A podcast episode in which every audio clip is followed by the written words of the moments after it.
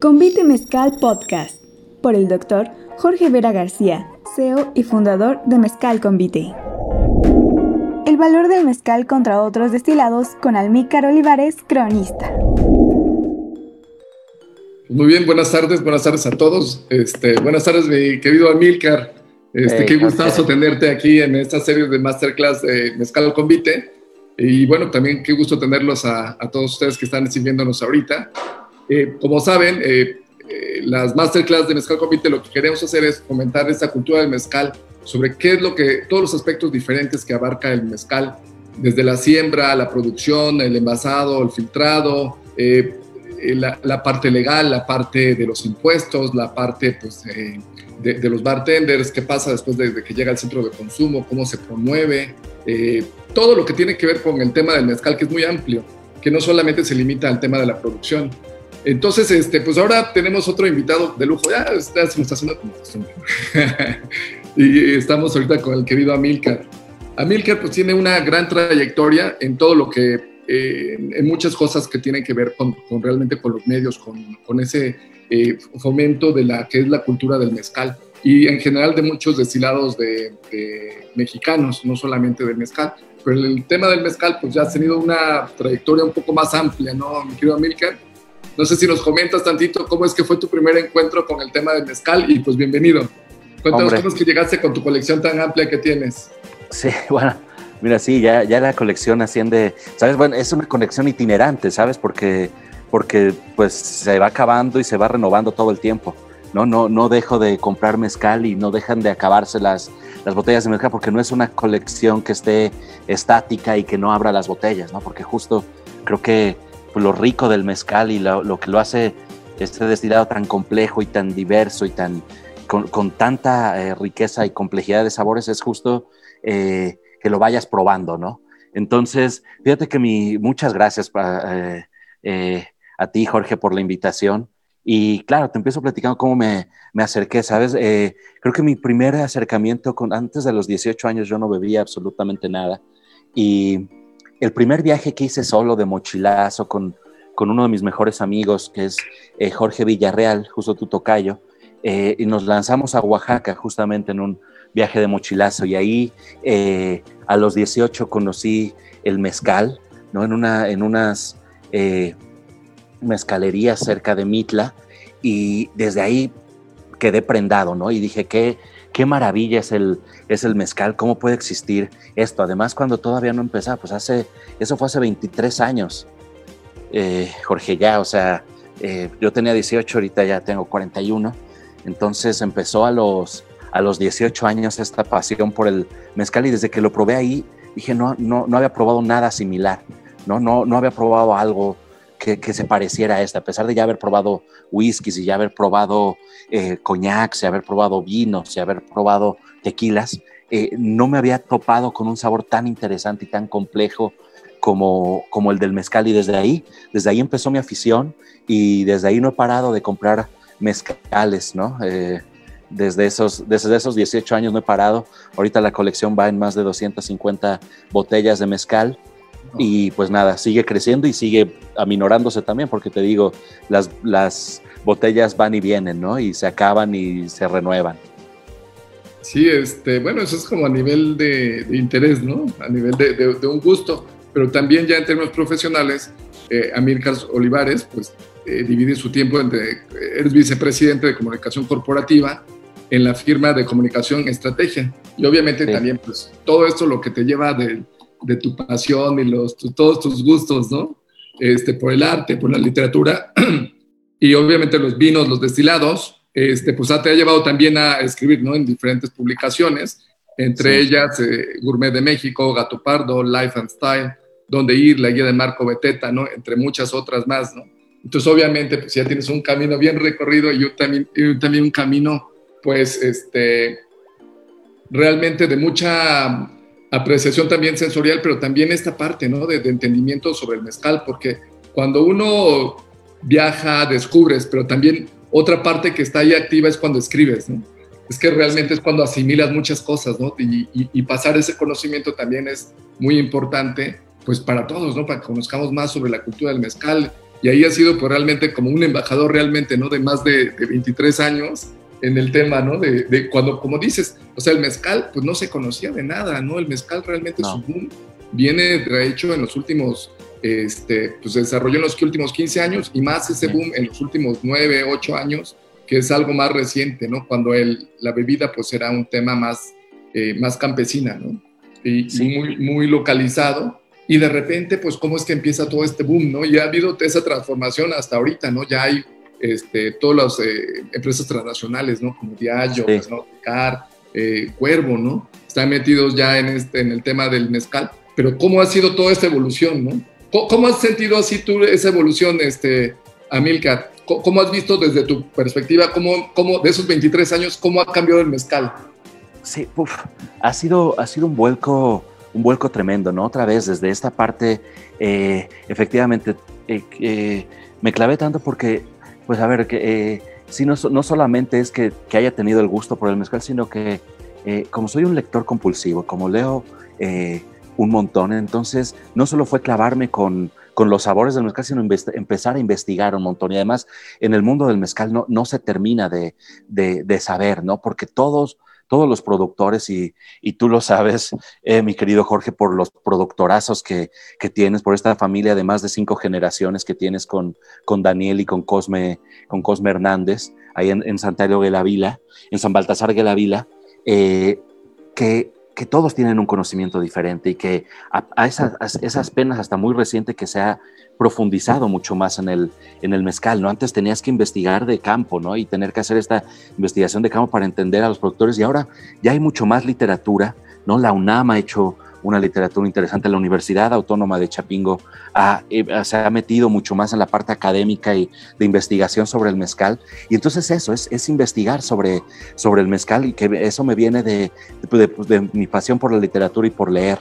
Entonces, eh, creo que esta evolución que ha tenido el mezcal ha sido diametralmente eh, distinta, ¿no? Como dices, creo que este boom del mezcal lleva 10 años o 15, pero sí, el, el, mayor creo que ha venido en los últimos 10 años, ¿no? Y efectivamente como grandes marcas como Diallo o como Cuervo, ya tienen sus propios, sus propios mezcales y no solo sus mezcales industriales, ¿no? que son eh, Cuervo que tiene, por ejemplo, 400 conejos y es su mezcal industrial que dista mucho de, de un mezcal artesanal y de un mezcal ancestral.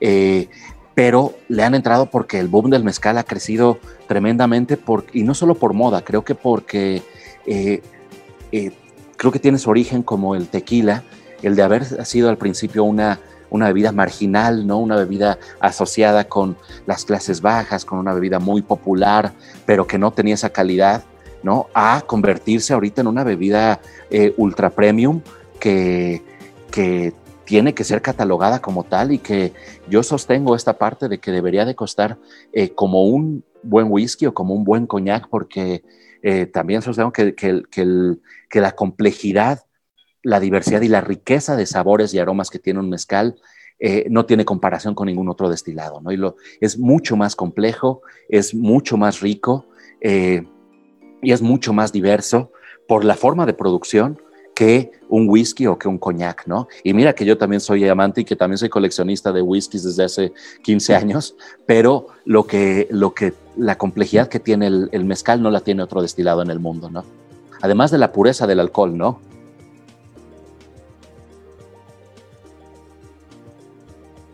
Ahí ya no, ya no te estoy escuchando, Jorge. son diferentes cosas, ¿no? Cuando hablamos de, los destilados, ¿no? De, los si se maduran en, este, en barricas, Si, son, si, si, no se maduran ahí, si se abocan, si este, y, los ingredientes, ¿no? O sea, también el agave, pues necesita tantos años para madurar, ¿no? Son como diferentes cosas unas, unas con otras, que no, a veces como que no lo percibimos este, como en, público en general, ¿no? allí, ¿cómo, ¿cómo, es lo que tú ves como, eh, como, esa perspectiva? ¿Cómo es, que, ¿Cómo es que abordarías ese tema cuando lo comparas este, de que son de ingredientes diferentes en comparación con el mezcal? ¿Qué es lo que son? Tienen bondades también, ¿no? Otros destilados y obviamente tiene más bondades el mezcal. Y pero ahí, ¿cómo, cómo, cómo, ¿cómo dijeras esa parte? ¿Cómo en la parte desde los insumos? Mira, ¿sabes qué? Es que justo en, eso es, por lo que yo sostengo que, que, debería de, o sea, digo, todavía no se, todavía no se llega a esos, a esos grados, ¿no? De que, de que un mezcal te cueste 40 mil pesos como te cuesta un Macallan 25, ¿no? Eh, eh, o te cueste muchísimo más como te cuestan algunos whiskies o algunos cognacs, ¿no? Eh, pero ahí creo que está la base, porque justamente, ¿por qué te cuesta tanto un whisky? Justamente no solo es la producción y la calidad de, de sus ingredientes, eh, y su denominación de origen, sobre todo cuando son unos, cuando son un single malt, ¿no? Que, tienen eh, reglas establecidas para que tenga una denominación de origen y la materia prima que, que usa, sino sobre todo va cobrando valor porque, a ver, un whisky pasa con muchos procesos, eh, para que se esté añejando 25 años en una barrica, ¿no? O en diferentes, como se, como se ha empezado a experimentar con los diferentes whiskies ahora, ¿no? Y, efectivamente, pues almacenar un producto, tenerlo 25 años guardado, pues definitivamente le da valor, ¿no? Y, le da cierto costo y le da eh, cierta eh, complejidad. Pero la gran diferencia con, con el mezcal es que justo hay agaves, agaves silvestres, sobre todo que se maduran durante muchísimo más tiempo, ¿no? O sea, un arroqueño puede, eh, un agave arroqueño puede ir madurándose, o sea, que encuentre su punto clímax de maduración, que eso, por ejemplo, ustedes en Convite lo cuidan tanto, que, que, que, cuidan tanto cuál es el punto óptimo de maduración de un agave para que esté en su punto óptimo para poder ser cortado y después utilizado para crear un mezcal, pues un arroqueño o un tepestate, ¿no? O sea, hay agaves tepestate que duran hasta 30 años para madurarse. Y a diferencia de los whiskies que se maduran con condiciones controladas, con un maestro que está viendo la evolución en barrica, pues acá influyen muchísimo más cosas, ¿no? Aquí es este conocimiento ancestral que tienen los maestros mezcaleros para cuidar un agave que está en el exterior, que lo afecta el clima, lo afectan las lluvias, lo afecta el suelo, lo afecta la región en la que está, lo afecta si hay sequías o no, y así tener que cuidar durante 30 años a un tepestate, eso lo hace increíblemente más rico. El whisky está o el coñac está en la barrica y sí se mantiene ahí y la barrica le da sabores y tonos y, y, aromas, pero acá lo que le da el sabor al, al mezcal es, es la tierra y es esas afectaciones climáticas de si hubo buena noche o no, cómo lo afectó la luna, cómo, cómo lo afectó la Tierra en que se mantiene durante 30 años, ¿no? Y un, y una, y un mezcal de tepestate de 30 años debe de estar como en 2 mil, 3 mil pesos la botella, cuando un eh, Macallan 25 cuesta 40 mil, el Macallan 25, y después de ahí nos vamos a muchísimos más, ¿no? O sea, nos vamos a lo, que puede costar 40 mil euros una botella de, de Macallan de 50 años, ¿no? Y entonces, eh, esta parte ahí va importando la producción que hay y el saber ancestral que hay para producir un, un, mezcal, ¿no? Y por eso yo sostengo que debería de valorarse muchísimo, muchísimo más eh, el mezcal y creo que en un futuro va a ser valorado así el mezcal, ¿no? Y porque además tiene que ver con esta riqueza y con esta diversidad y eso ahí me gustaría como explicar un poquito los tres tipos de mezcales que hay, ¿no? Que es el, mezcal industrial, ¿no? No sé, Jorge. Sí, sí, sí, adelante. Ah, pues justo el, o sea, el mezcal industrial, que es esto como pues, marcas como Signum, como, como Oro de Oaxaca, como eh, 400 conejos, ¿no? Que son mezcales ya industriales, ¿no? Y esos, pues, son muy parecidos en la producción a un tequila, ¿no? Eh, que son ya en producciones masivas, que son hechos en hornos de mampostería, ¿no? Que son eh, molidos en, máquinas y que son destilados en eh, alambiques de, que pueden ser ya incluso de acero inoxidable, ¿no? Oye, el otro, metimos algunas marcas, luego van a decir que, que Convite anda de poner esta marca. Pero justo para, para decir para que los tengamos como mucho más identificados y por qué comprar uno u otro, ¿no? Y por qué también ahí justamente viene más riqueza, ¿no? Y después están, pues como compiten los, los mercados artesanales, ¿no? Que son estos que usan mezcales eh, usan agaves silvestres o agaves espadines que también se cosechan, pero en pequeños lotes que respetan los ciclos de la, de la tierra para cortarlos, eh, que además se muelen en taona, esa es como la gran diferencia entre un industrial y, un artesanal, se muelen en taona y después eh, de molerse en taona se destilan en el alambique de barro de, cobre, ¿no? Eh, y además, pues con todo este proceso de fermentación, que esa es como la gran diferencia también entre los mezcales y los tequilas, ¿no?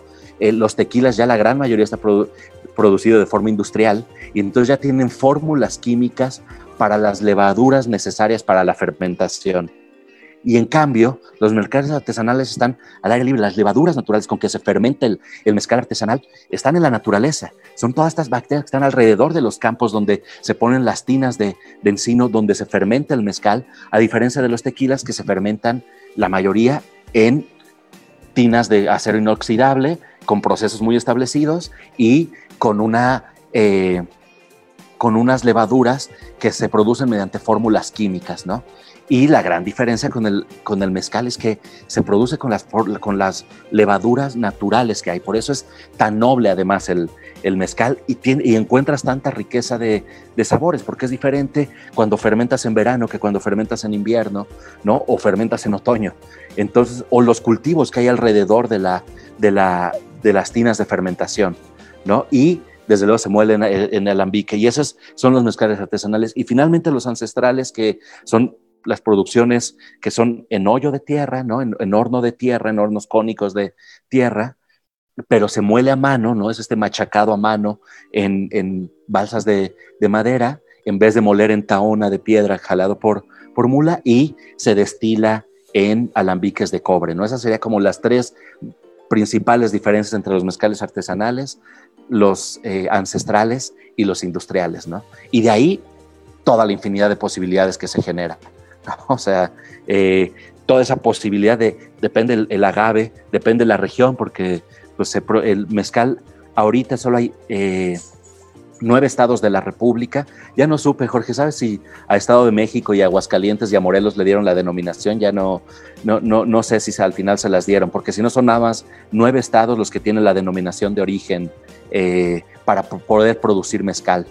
¿no? Sí, es correcto, este, Amilcar son nueve estados con denominación de origen, todavía los destilados del Estado de México, Morelos, Aguascalientes, y ahora recientemente de Sinaloa, no, no se le pueden llamar mezcal, ¿no? Mezcal es a, sus destilados todavía, sí. Claro, y eso es bien importante, o sea, la, denominación de origen como el coñac o con el whisky es bien importante porque la denominación de origen es justamente la que establece las reglas de calidad, de materia prima que se puede utilizar, las reglas para que un producto sea considerado eh, mezcal, ¿no? O un producto sea considerado whisky, o sea considerado coñac, o sea considerado riojano, un vino riojano, ¿no? Que tiene reglas muy establecidas de cuáles son los procesos y procedimientos que se tiene que seguir para que sea considerado un mezcal, ¿no? Y eso es bien relevante también.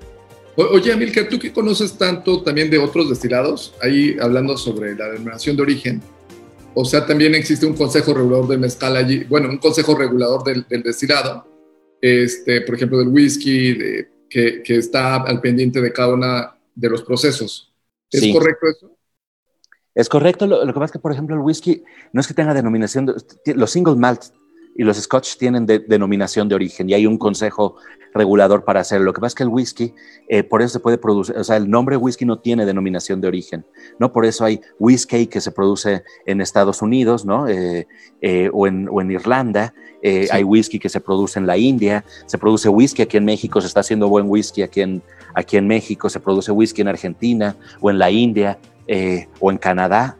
¿No? No, tiene esa denominación como tal y por eso va cambiando. O sea, la materia prima de los bourbons o de los whiskies, eh, de los Tennessee whiskies, eh, pues es el maíz primordialmente, ¿no? Mientras que de los single malts eh, tiene que ser forzosamente hecho con, con cebada, ¿no? entonces, eso pues es una como diferencia importante, pero coñac, por ejemplo, solo se puede hacer coñac en la región esa de mil kilómetros cuadrados ¿no? de, de, coñac en Francia, ¿no?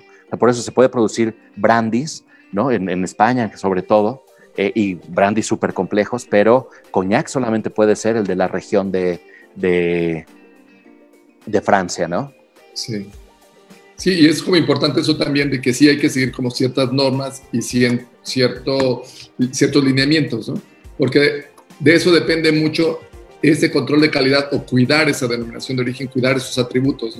Para que sea realmente un producto pues, con un alto valor agregado y no sea un producto apócrifo, ¿no? Que vaya deteriorando la calidad de la categoría en general.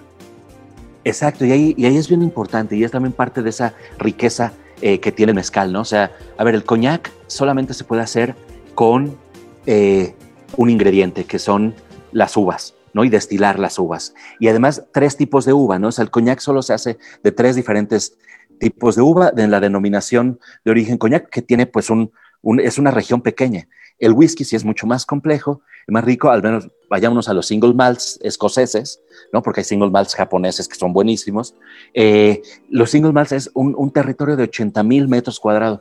Y en cambio, el mezcal de esos nueve estados abarcan 500 mil kilómetros cuadrados, ¿sabes? Eh, de territorio donde se puede cosechar. Y el, y el whisky, eh, el, el, single malt al menos solo puede ser hecho con cebada, para cebada malteada, ¿no? Entonces es solo un ingrediente. O sea, tanto el coñac como el whisky solamente puede ser hecho con un ingrediente. Y en cambio el mezcal puede ser hecho con más de 40 variedades o especies de agaves que tenemos, ¿no? En, la, en, en, México. Al, a ver, de especies de agaves que son para mezcal, porque hay eh, más de 310 especies, pero con las que puedes hacer mezcal son 40 diferentes. Entonces imagínate la riqueza que da, que da eso, ¿no?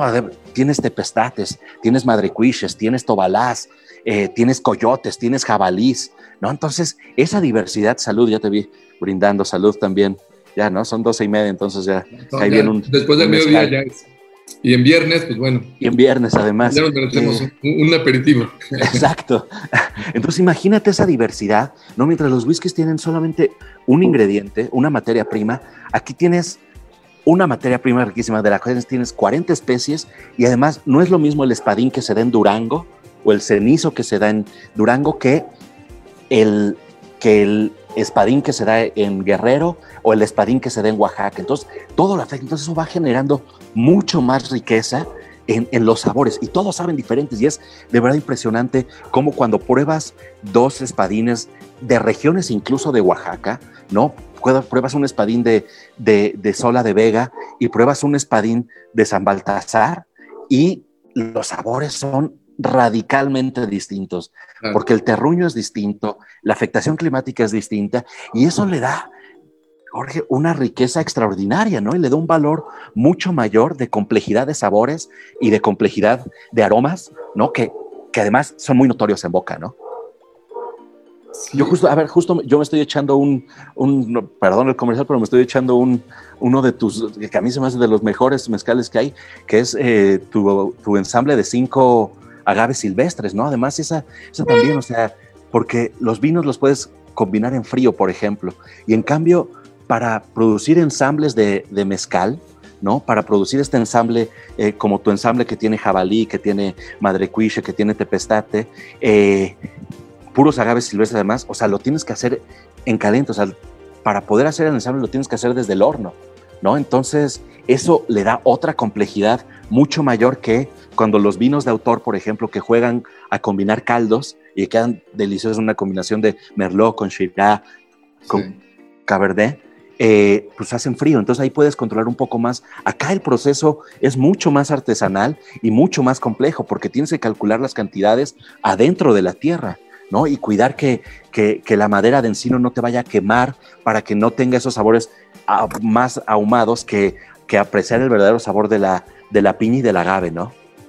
Sí, fíjate que es, interesante lo que comentas, también en este término de los ensambles, ¿no? En comparación este, con unos vinos, ¿no? En términos de los vinos, pues como dices, una mezcla en frío, se produce un tipo de, de, vino a partir de, por ejemplo, un merlot y otro tipo de, de, vino a partir de, Cabernet, por ejemplo. Lo mezcla el enólogo y esa mezcla en frío es lo que sale al mercado. Pero en cambio, sí, este tema junto con, eh, bueno, de los mezcales es de que sale una mezcla en caliente, ¿no? O sea, quiere decir que pues se cocieron juntos, este, se machucaron juntos, se fermentaron juntos y se destilaron juntos. Entonces es como, sí, ese tema también es súper interesante, ¿no? Como de, retomarlo. Y sobre todo, fíjate que ese fue una idea de cómo se hacían los mezcales antes, ¿no? Antes los mezcales, pues eh, los palenques eran móviles, pues se cargaba eh, pues, las ollas de barro, eh, todo el equipo pues, era móvil, por así que cargarlo, llevarlo y, obviamente donde estaban nuestros agaves silvestres, pues era donde se cortaba. Se metían en hornos de cocción muy pequeños que los rendimientos eran pues, de alrededor de 8 o 10 kilos, de 8 o 10 litros, perdón, y entonces eso era todo el rendimiento que se tenía. Este, terminaban los agaves silvestres de este cerro, se movían al siguiente, ¿no? Y así eran como, eh, pues una mezcla, siempre ha sido esos ensambles, una mezcla pues en caliente, ¿no? Que, que a veces necesitamos darle ese valor, ¿no? Que luego perdemos de vista en comparación con otros, este, eh, con, otros destilados o con otras bebidas este, eh, alcohólicas, ¿no? Fíjate que es, interesante, ¿no? ya lo has hablado. El conocimiento ancestral, ¿no? De, con, ese conocimiento ancestral heredado por generaciones y de a padre a hijo, eh, y que eso eh, que tiene que ver con el entendimiento de la tierra, ¿no? Y que tiene que ver con el entendimiento de, vivir en la tierra y de vivir de vivir la cosecha y de vivir la siembra y de vivir el entendimiento y eso lo hace también, eh, ¿sabes? Le da ese valor eh, mucho más profundo eh, de tierra de cómo ir, de cómo irle entendiendo, ¿no? Tú sabes, o sea, al momento de producir eh, los mezcales, o sea, los maestros mezcaleros Daniel y Cosme, o sea, lo que hacen es escuchar la fermentación, o sea, le dan el punto eh, cuando ellos ya escuchan que la fermentación es la adecuada. Y por eso eso se lo pueden dar a las 4 o 5 de la mañana que no hay que no hay ruido en los campos. Y entonces ese saber ancestral es bellísimo.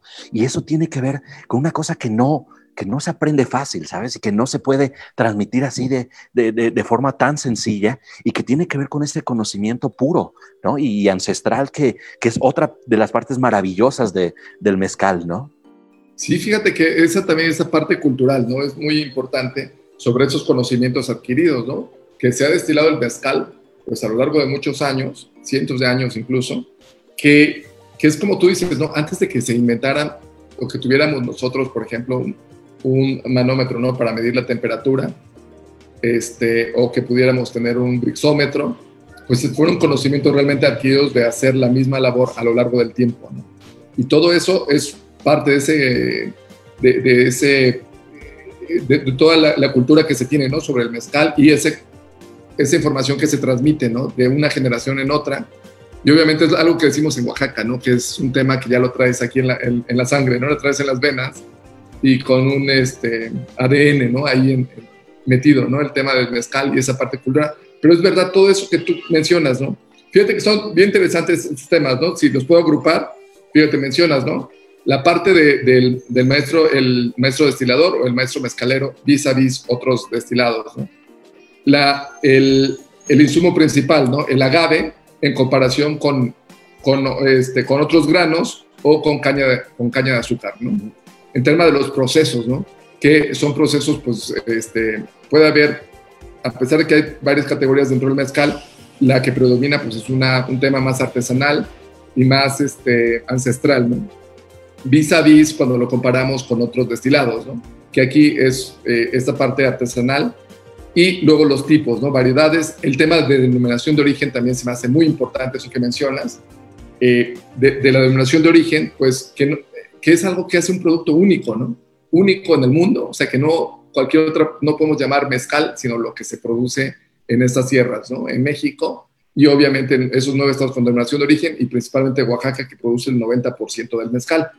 Pero esta parte de denominación de origen también es, es como crucial, pues que la tenemos que cuidar. ¿no? que tenemos que hacer, pues de acuerdo como se hace en otros, en otros lados del mundo, cómo se cuidan esas denominaciones de origen, cómo es que se protege esa, esa ancestralidad, ¿no? esa forma de producción y cuidar también esa materia, eh, materia, este, materia prima con lo que se hace. Eh, Amilcar, sí, porque además eso, eso lo dota de mucho más valor, ¿no? O sea, tener, o sea, por eso es tan relevante eh, lo que ha hecho y todas estas discusiones, todos estos debates que frecuentemente tiene el Consejo Regulador del, Mezcal, ¿no? Para ir viendo qué producto sí, qué producto no, en qué región sí, en qué región no, porque justamente eso va estableciendo las bases para dotar, y ojo, no, no, no quiero decir en costo, ¿no? Y, y en precio, sino que lo dota de mucho más valor eh, al producto eh, que simplemente que se pudiera producir como fuera, ¿no? O sea, estas certificaciones por eso son tan relevantes y por eso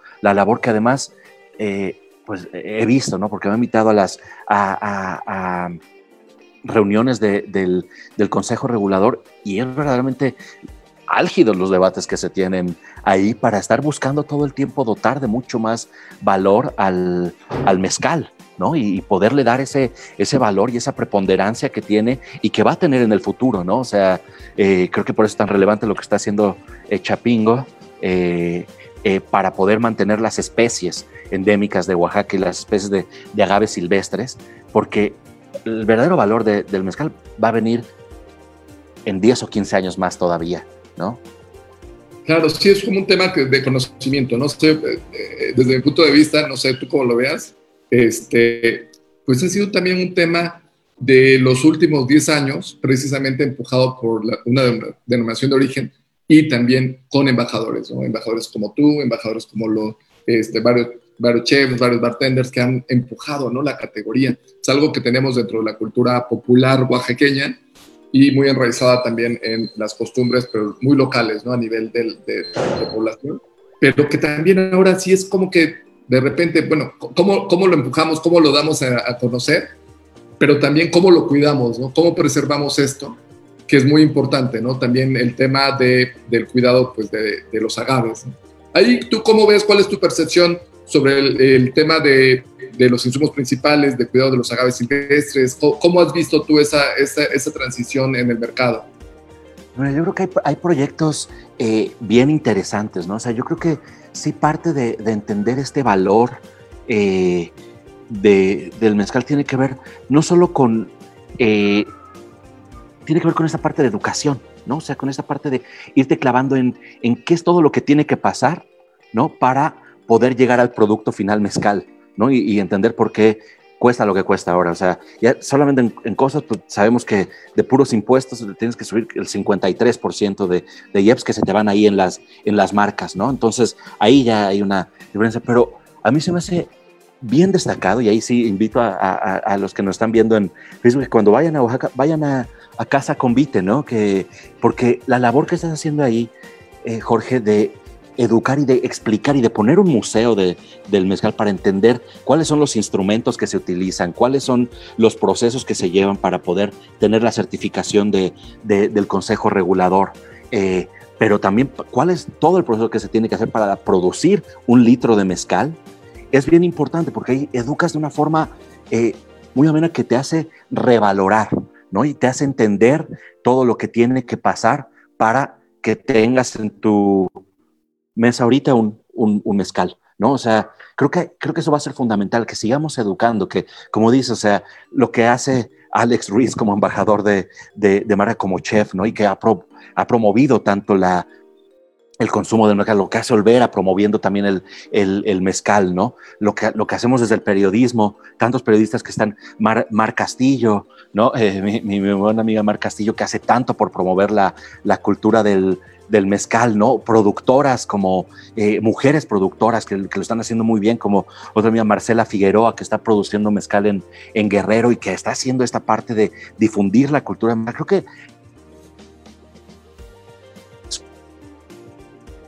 de todos, ¿no? ¿Cómo, cómo tenemos que abogar más por entender todos esos procesos de, de, de una, una, una de, de, mezcal, ¿no? Y todo lo que tiene que pasar para ser, para ser producido. ¿No? Y, tiene que ver con esto, con educación, con charlas, con esta, con esta parte de ir, además, sobre todo también, y eso es lo que determina de enamorar, tiene que ver con pruebas, ¿no? O sea, que, que te podemos estar diciendo mucha teoría de nosotros y escribir y difundir todas las bellezas que tiene el mezcal, pero cuando haces una cata de mezcal por primera vez y entiendes lo diferente que sabe un mezcal de Guerrero a uno de Michoacán, que están haciendo una chulada de mezcales en, en, Michoacán, y a lo que se hace en las diferentes regiones de Oaxaca y los pruebas los mismos, te das cuenta de esa riqueza y de esa profundidad que tiene y, y solamente se adquiere probando, ¿no? Y tiene que ver con, o sea, le das el valor cuando empieza a probar y a probar y a probar más, ¿no? Como, sí, la, como la lectura, que la lectura solo se, se, se, adquiere por contagio y lo mismo la cultura del mezcal solo se hace por, por contagio. Entonces sigamos intentando contagiar, Jorge, porque... Exacto, un buen contagio, ¿no? Un, buen contagio. Y fíjate también... Ahorita tenemos que hacer contagios con el chingado virus que, que, tenemos, ¿no? O sea... Claro, y ahora pues qué mejor este, que, que, podamos nosotros curarnos ya, este, pues curarnos ahora sí un poco la garganta y curarnos el, el alma, ¿no? Y también ahora sí necesitamos uh, cambiar un poco después de seis meses que hemos tenido este, este virus eh, eh, en México, ¿no? Pero fíjate que aquí es interesante también esto que comentas, ¿no? De, de la parte espiritual, ¿no? O sea, ahora sí, si nos vamos hacia la parte espiritual, hacia la parte, por ejemplo, en Oaxaca, ¿no? La, eh, muchos te recomiendan, ¿no? Que tomar, si tienes, en los pueblos, ¿no? Si tienes diabetes, pues bueno, tómate un tobalá en ayunas, ¿no? Eh, si quieres vivir más de 100 años, tómate un mezcalito en ayunas. Este, si estás mal de la panza, tómate un mezcalito, ¿no? Un, como un digestivo, tómate un mezcalito. Eh, un mal ahí de, este, de eh, algún susto que tienes, pues bueno, ahí está, ¿no? Te disculpen el mezcal, ¿no? Siempre como que está muy relacionado con todo lo que tiene. Un mal de amores. Un mal de amores. y, y, tiene que ver como parte con la cultura del, de lo que es el mezcal, ¿no? O sea, no solamente es la producción, no solamente es esa ancestralidad en, la forma como lo venimos haciendo y, la forma como, como, se viene promoviendo, pero también es un tema que tiene que ver con mucho con la cultura, ¿no? Enraizado y tiene que ver mucho con este misticismo. ¿Tú, eh, hay otras bebidas también que tengan esta, este misticismo, que hayan desarrollado esa parte o que lo tengan ahí enraizado? Ahí, ahí creo que sí, creo que sí va, porque, porque justo, eh, por ejemplo, en, en, Escocia, donde, donde surge el, el, whisky, justamente, o sea, el, término whisky viene del gaélico, ¿no? Que, que significa agua de vida, ¿no? Eh, eh, y justamente en, en, toda esa parte de, de las islas eh, del Reino Unido, justamente tienen esa misma creencia y por eso le dicen al whisky agua de vida, porque también se cura, tiene esta noción de que cura un montón de, cosas, ¿no? Eh, eh, y que te sirve para, para curar también un montón de, de, males, ¿no? Y eso un poquito pasa con el ron también, ¿no? O sea, con el, con el ron eh, en, en, en, Cuba también está muy asociado, ¿no? Tienen esta bebida maravillosa que es la canchanchara, ¿no? Que es ron con miel y limón para curarse también casi todo, ¿no? Y lo mismo un empacho que lo mismo una gripa, ¿no? Entonces, ¿sabes? Creo que eso también es lo bonito de la, de la, de las bebidas y que es también parte de lo maravilloso de, del mezcal. No por nada está, a ver, que es tan, tan famoso, ¿no? El de para todo mal mezcal y para todo bien también. Y si no hay remedio, litro y medio. Eh, que o sea, se ha hecho tan famoso porque, porque es auténtico, ¿no? O sea, efectivamente, mi abuelo que, que, que era de Durango, eh, justo acostumbraba para mantener esta parte de, de, virilidad y de, ¿no? De esta, eh, acostumbraba a echarse su mezcalito, su mezcal de Durango antes de dormir y, a ver, mantenía estas, eh, tenía esa noción de que las erecciones se mantenían mucho mejor, ¿no? Eh, entonces, y, lo que dices, o sea, este, si tienes diabetes o tienes el colesterol alto, en Oaxaca se acostumbra tomar mezcal en ayunas, ¿no? Y, o tomar mezcal antes de dormir para, hacerse, para tener mejor circulación en la sangre y que haya eh, mejores remedios. Entonces, esta mística y esta parte espiritual, pero además que a diferencia de el whisky, por ejemplo, que yo creo que el whisky es una vida mucho más introspectiva, es mucho más de saborear solo, de hacer introspección, el mezcal es para compartir y eso también es parte de la cultura, ¿no? O sea, el mezcal es para disfrutarlo, para estar brindando, o sea, se asocia a, las a todas las festividades, ¿no? Y que también es parte de esa cultura de cuál es la diferencia, ¿no? O sea, los productores saben que tienen el mezcal que van a dar para vender y para producir y el mezcal que toman ellos para sus festividades, ¿no? Y para su cultura y para sus rituales y todo, son, todo va relacionado también con el festejo. Entonces, esta, esta parte es, es bien, qué bueno que la mencionas, Jorge, porque esta parte mística del, del mezcal y celebratoria y tan arraigada en nuestra cultura es otra de las cosas que la hace maravilloso, ¿no? Claro, fíjate que ahora este, yo también se aprendo muchas cosas contigo, este, Amilcar, ¿no? El tema de la parte cultural, el tema esta de, de curar el alma, ¿no? También del mezcal en comparación con otras bebidas, con otros destilados. el tema de, del proceso artesanal, de la denominación de origen, ¿no? los tipos, los procesos ¿no? Eh, eh, eh, ancestrales, vis a vis como procesos industriales, los, eh, el insumo principal, ¿no? Entonces realmente es que el, mezcal se vuelve un tema muy complejo, ¿no? Y un, un, tema que pues eh, ha estado ahí, ¿no? Y ha estado en nuestra cultura, pero ha estado medio dormido, ¿no? En algunas partes del país, ¿no? Hemos, eh, el primero que, se, que salió, ¿no? Como a promover esa parte de la cultura como ícono mexicano de la bebida fue el tequila. Obviamente también a partir de una denominación de origen. Y y de ahí empezamos, ¿no? Como ahora sí, ¿no? Vamos a empezar a, a, beber este, tequila, ¿no? Y luego de allí, pues ahora sale el tema del mezcal, ¿no? Pero es un tema también como que necesitamos irlo empujando, irlo conociendo más, irnos culturizando más, ¿no? Sobre el tema, ¿no? Mismo nosotros aquí en Oaxaca, este, pues vamos a, diferentes universidades, vamos a hablar sobre mezcal, eh, hablamos sobre cómo se puede combinar en coctelería, los años de maduración de los agaves, ¿no? Pero es un tema todavía que tiene mucha área de oportunidad. Y obviamente también lo vemos aquí y es un área de oportunidad que también que vemos a nivel nacional. ¿Tú ahí cómo ves en términos de los medios esta apertura hacia el, hacia, el mezcal eh, como, como, una categoría? Este, ¿es, ¿Es una categoría que va interesando es una categoría que ya va este, disminuyendo, ¿no? Con comparación con la raicilla, con el sotol, no sé, tú cómo veas eso en términos de los medios, en términos que, son realmente los que influencian y los que hacen que, más y más mexicanos pues, podamos consumir el mezcal. Eh, mira, yo creo que hay una apertura total, hay, hay un boom, hay, una, hay un enamoramiento constante de, por el mezcal, ¿no? Y, yo creo que también ustedes como marcas han hecho eh, una gran labor eh, invitándonos a nosotros a, conocer todos sus procesos y a conocer cuál es la cultura detrás del mezcal, que no es solamente el producto y ese valor que tiene y que se pueda vender con los medios de forma más premium o, menos premium o de más alto rango o de, menos, ¿no? Eh, creo que sí tenemos, seguimos teniendo una, una labor muy importante, que además hay una apertura, o sea, lo noto con todos mis compañeros y compañeras periodistas, ¿no? O sea, tenemos esta pasión por el mezcal, o sea, todo el mundo queremos, si sale una marca nueva, todos queremos probarla, si, si estamos pendientes del, debate de si dejan entrar al Estado de México y Aguascalientes a, a, la denominación de origen, ¿no? Damos seguimiento, o sea, creo que, creo que, y además nos expresamos muy bien de, del mezcal, ¿no? O sea, creo que sí hay un, hay un boom y que va a venir hacia más adelante además, o sea, sí creo que va, esto va a seguir totalmente para arriba, ¿no? O sea, eh, eh, el, conocimiento del, mezcal eh, se va a seguir dando y, se va a seguir probando porque todavía hay mucho por explorarle al, mezcal, ¿no? En, procesos, en, denominaciones, en, tipos de maíz. Y además creo y que, dijiste algo bien importante, Jorge, que además creo que el, este boom del mezcal ha impulsado a otros mezcales que no se llaman tal cual mezcal, pero que son a fin de cuentas un mezcal. Así como el tequila es un mezcal, ¿no? Es un, nada más que es de la región de, tequila y de esa parte que se abarca Zacatecas, eh, eh, Guanajuato y, Jalisco, eh, pero se hace mezcal de agave azul en Oaxaca, ¿no? Y, y, es una chulada. No se puede llamar tequila por esta, otra vez por esta denominación de origen, pero se hace buen mezcal con agave azul tequila beberana que se da en Oaxaca, ¿no?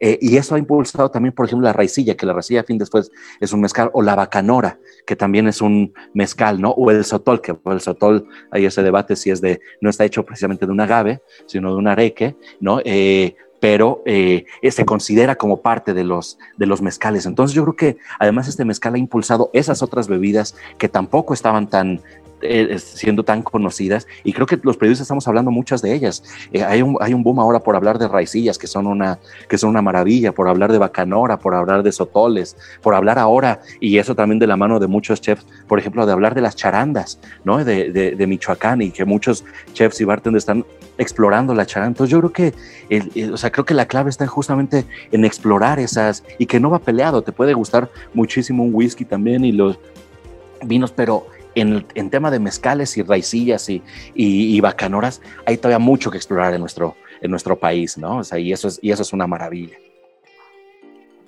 Sí, y, yo creo que todo esto ha sido un proceso, ¿no? De reencontrarnos otra vez con nosotros mismos, ¿no? Como, como cultura. Que, mirar hacia adentro, mirar hacia nosotros, ¿no? Y también fíjate que algo interesante después de esta de este confinamiento, pues ha sido el tema de que podamos nosotros eh, pues adquirir los productos que tenemos en México, ¿no? O sea, más que nunca, pues a, promover el, el, consumo, ¿no? De todos esos destilados mexicanos y obviamente pues, la importancia que se tiene hacia atrás, ¿no? Eh, los, los, empleos que se generan, ¿no? O sea, pues imagínate, cada, botella que está atrás de mezcal, pues implica pues, mínimo unos 50 de empleos, ¿no? Entonces, desde, desde la persona que está allí eh, este, entregando la botella, ¿no? Las personas que están ahí trabajando en el bar, en el restaurante, eh, eh, las personas que también están como en el envasado, en el etiquetado, en la producción, en, los viveros, este, cortando, gimando los agaves, infinidad de gente que, que, no vemos allá atrás, ¿no? Que realmente al momento de generar nosotros, este, de, consumir, ¿no? Mezcal también estamos pues, realmente apoyándonos, eh, pues realmente en esos, momentos que son tan difíciles, ¿no? Que han sido tan difíciles después de cinco meses, pues que eh, estuvo parado pues, el mercado. Y obviamente, pues eh, eso es una forma de reanimar, ¿no? Es una forma de, fomentar lo local. Y también, este, pues digo, ahí está como ese tema de, de, esa culturización y de ese de apoyo de, esa muestra solidaria que siempre mostramos nosotros como mexicanos. Sí, Ah, aquí, este, Amilcar, una pregunta más dentro de todos estos temas este, que, nos vas comentando, que son súper interesantes, de, todo lo que le da un valor a un, al mezcal. Fíjate, ya nos hablaste de infinidad de cosas, ¿no? Sobre la materia prima, eh, que una agave tarda en mínimo ocho años, en, cambio, pues hay otros, este, los granos, las cañas de azúcar, pues no tardan ni un año en crecer, ¿no? Los tipos, la parte de, la denominación de origen, la parte de los procesos ancestrales, eh, la parte cultural, ¿no? Allí, cuéntenos un poco más sobre qué nos hace falta hacer nosotros como categoría para promover el tema del mezcal. ¿Qué, qué, dijeras que nos hace falta eh, de todo lo que han vivido otras experiencias, ¿no? como este, pues, los, el ron, el whisky, la ginebra? ¿Qué nos hace falta como conocer, ¿no? de, de aprender todavía como categoría? Uno de los datos relevantes también para la, gente que nos está escuchando, que nos está viendo, es que el mezcal representa apenas el 2% del valor de lo que se consume de bebidas espirituosas en el país. Y el, tequila corresponde a un 40%. O sea, todavía estamos, hay mucho trecho por, recorrer, ¿no? Sí, creo que, te, creo que lo que, creo que, a ver, creo que vamos por buen camino, ¿eh? O sea, creo que en esta parte de, de, educación para, para, valorar más, creo que, creo que vamos por buen camino. O sea, nosotros desde la parte de medios eh, y de, como dices, de, estos, de ser embajadores de, del, del, mezcal, ¿no? Que, que, tanto nos gusta y que tanto nos apasiona, eh, creo que como categoría tiene que, tiene que ir viendo con esto. O sea, desafortunadamente hay también con el whisky, o sea, whisky se, asocia eh, y toda la industria se ha asociado permanentemente a, hacer esta bebida de élite, a hacer esta bebida eh, aspiracional, ¿sabes? Y a, relacionarse con poder y con... ¿no? Yo creo que... Eh, y el tequila lo ha hecho también, lo que al, tequila también le ha costado 50 años posicionarse como ahora está posicionado, ¿no? Y que, que, estos tequilas de 50 mil pesos o de 150 mil que hay, que hay algunos, eh, pues les ha costado un montón de tiempo, ¿no? Y han, y han tenido que valerse de otras estrategias como a su botella de 50 mil pesos hacerla una botella la LIC, ¿no? Eh, de esa casa francesa de, perfumería y de cristalería hiperfina y por eso cuesta 150 mil pesos un, tequila, ¿no? Eh, con un extrañejamiento de, de nueve años, ¿no? creo que hay que irle buscando cómo nosotros podemos comunicar ese valor a través de eso. O sea, si, un, si un whisky de 25 años que, que, se que tarda en añejar ese tiempo, pues busquemos cómo comunicar, dar el valor que un tepestate tarda hasta 30 años en madurar y estar en su punto óptimo. Entonces, empecemos a hacer esas comparaciones, es, es válido, ¿no? O que efectivamente los, los, los tobalás tardan de 8 a 12 años, ¿no? Los, los arroqueños de 18 a 25 años, ¿no? Los coyotes de 12 a 18 años. Entonces, eh, y que además esto, o sea, que, es bien bonito, o sea, porque eh, que, tiene el, o sea, se llama eh, agave coyote porque es súper huidizo, ¿no? Y entonces, todo este valor que tiene que ver de meterte en los descampados y que a veces hay un, un, un coyote y después no vuelve a haber otro coyote hasta 10 kilómetros después y está en los riscos y tiene, y para obtenerlo y para poderlo cortar tienes que hacer todo, todo una, una travesía de un día para obtener dos piñas de, agave coyote, ¿no? Eh, y que se llama así por justo por lo idizo que es, ¿no? Entonces, creo que, creo que ahí está lo que tenemos que seguir comunicando, Jorge, ¿no? O sea, creo que tenemos que comunicar estas partes de todo lo que le da valor para poder obtener esta copa de mezcal que nos estamos echando y que, otra, y, que es tiempo, como dices, o sea, el, el, tequila es el 40%, el mezcal es solo el 2%, pero llevamos de lo que hablamos, o sea, eh, si bien empezó el, hay, hay, otra marca que lleva ya 20 años promoviendo la cultura del mezcal, eh, la verdad es que el boom empezó apenas hace 10 realmente, ¿no? Eh, el tequila lleva 100 años intentando buscar, o 50, ¿no? Porque todavía recuerdas las películas de Pedro Infante, todavía el tequila era una bebida marginal. Entonces, pero eso es, es de los años 50, lleva 70 años promoviendo cómo darle valor y que ahora una botella te pueda costar 5 mil pesos, ¿no?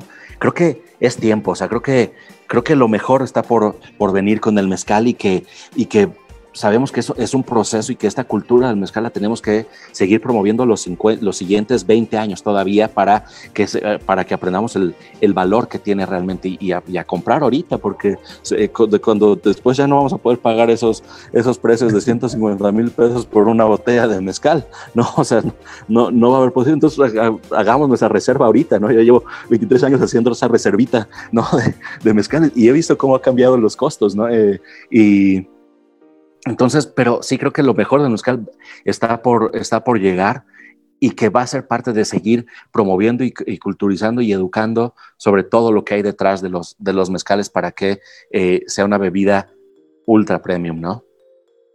Sí, Sin que pierda esa parte tradicional y de, y de arraigo a nuestra cultura, porque también que no hay, o sea, yo sí fomento un montón eso, que no hay esa gentrificación con el, con el mezcal, ¿no? Como pasa en los centros históricos de las ciudades, ¿no? Claro, y es súper interesante, ¿no? Eso que mencionas.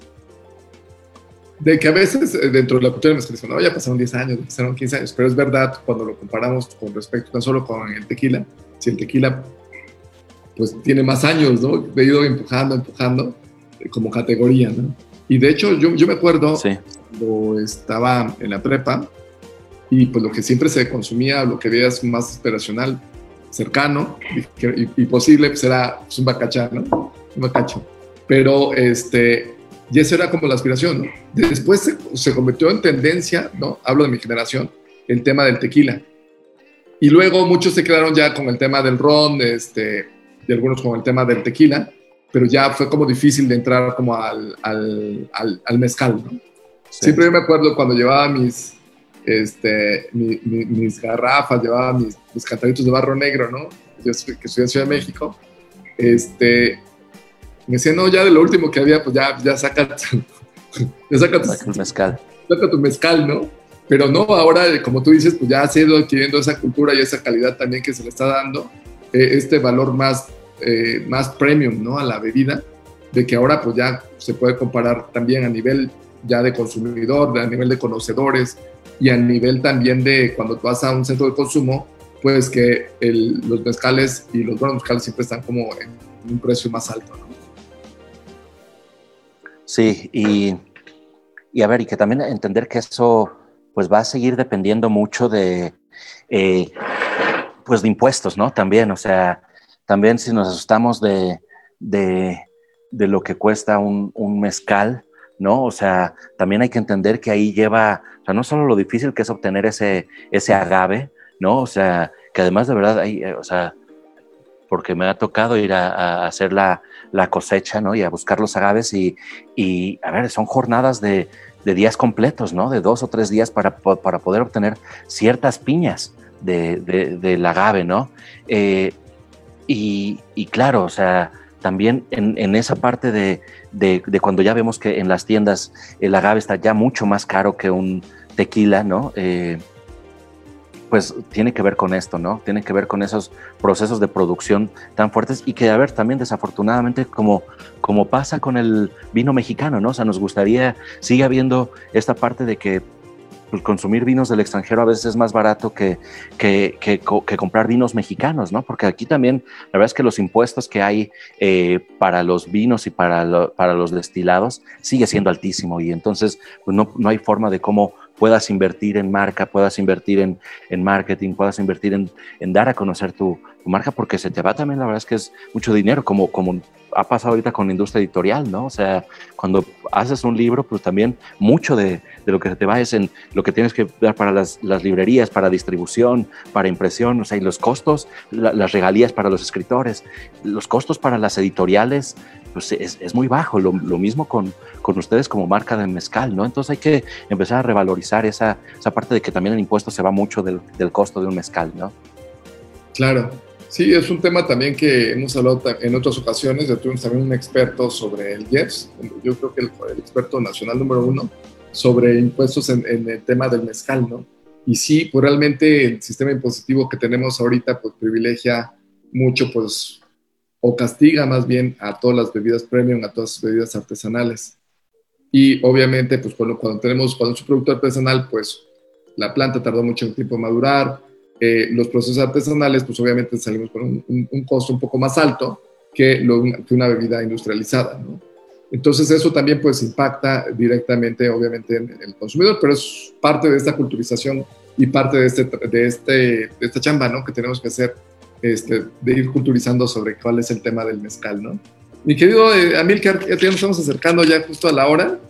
Este, sí, ya, nos, ya, nos, pasamos. Se pasa rapidísimo, hablando de temas este, sí, se va el tiempo.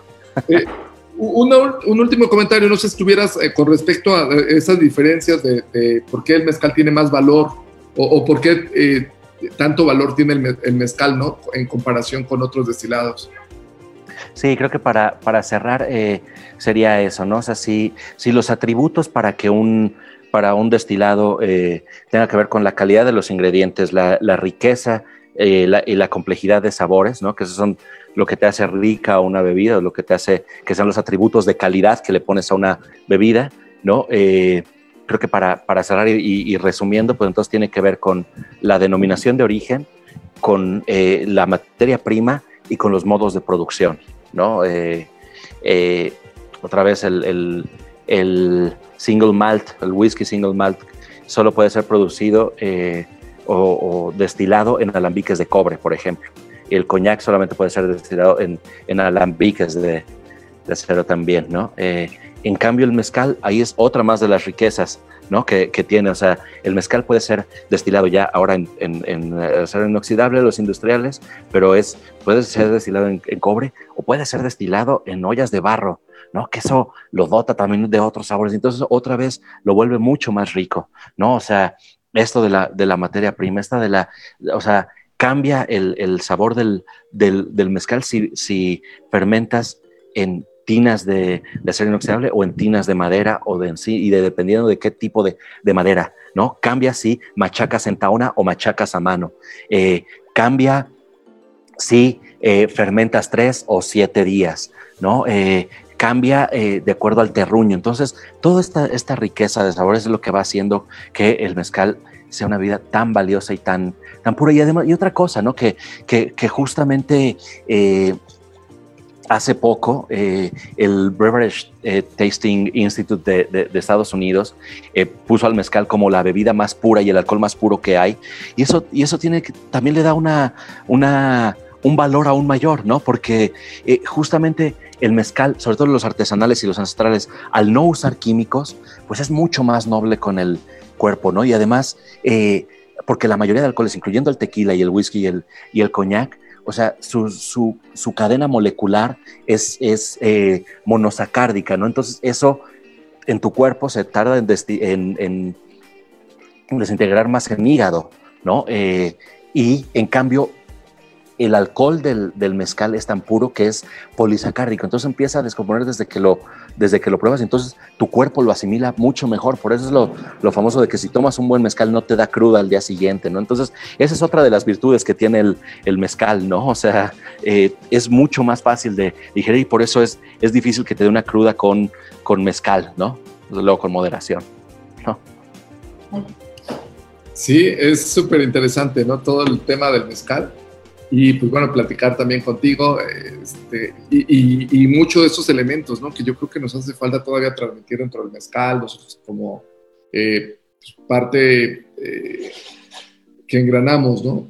Todo lo que eh, viene alrededor de, la cultura del mezcal, ¿cómo podemos transmitir todavía, ¿no? Esta, esta bebida, ¿no? Y ahora sí que es una bebida mágica, ancestral y también, este, pues, que hay que meterle valor, ¿no? Hay que, hay que entenderla y también entender la comparación con otros destilados, ¿no? Con un ron, con un whisky, incluso también con otras bebidas alcohólicas, ¿no? Como el vino, este, y ver que realmente pues lo que estamos consumiendo, el producto que estamos teniendo, si es un producto pues con mucha tradición, con mucha cultura y también con más, más, este, eh, más calidad y también con un orgullo, ¿no? Con un orgullo nacional que debemos de, ir portando, ¿no? Entonces, este, quiero Milcar, pues te agradecemos, agradecemos también los comentarios que nos han dado aquí en Facebook. Hay personas que han ido a Casa Convite, ¿no? Dice eh, eh, que también que nos manda saludos, ¿no? Saludos de Acapulco, saludos de Ciudad de México, varias partes de, del país. Yo, yo, no puedo leerlos aquí los, los comentarios, creo que. Ya te mandan saludos. Este, Gracias. Y pues bueno, qué Perdón que yo no puedo leer los, los comentarios. Ah, bueno, ahí después te metes a la página de. Ahí me meto, sí. como estamos por Zoom, no. no. Ahí lo, vamos a tener grabado. Y pues bueno, agradecemos también a todos pues, que nos hayan este, pues, escuchado en esta ocasión. Y pues bueno, eh, les recuerdo, ¿no? El tema de Mezcal Convite, eh, las series de masterclasses, platicar con gente, con aquellas personalidades que hacen una, un cambio sobre el tema del mezcal ya sea desde, la, desde los viveros, la producción, el envasado, el etiquetado, eh, todo lo que tiene que ver con impuestos, la parte legal, la parte de promoción, la parte eh, de los bartenders, eh, todos los que transforman, ¿no? Estos embajadores de lo que es el mezcal. Todo eso, y todo es una cadena, todo es muy importante pues, para que podamos transmitir esta cultura del mezcal. Y pues bueno, nos esperamos el próximo viernes y para seguir conociendo más sobre el tema del mezcal. Pues muchísimas gracias, muchísimas gracias a todos, a cuidarse. Muchas gracias. Salud y gracias, gracias por la invitación, Jorge, y gracias porque me honra muchísimo estar en una masterclass al lado de gente que admiro eh, muchísimo, como Celia Florian, como, como Alex Ruiz. Qué, qué, qué honor, de verdad, qué honor que me hayas invitado. Muchísimas gracias, Jorge. Un honor para nosotros, Milka. Muchísimas gracias a todos. Este, buenas tardes, a cuidarse. Hasta pronto. cuidarnos. Chao. No olvides seguirnos en nuestras redes sociales. Encuéntranos como Convite Mezcal en Facebook, Instagram, Pinterest y Twitter. Nos vemos en el siguiente episodio.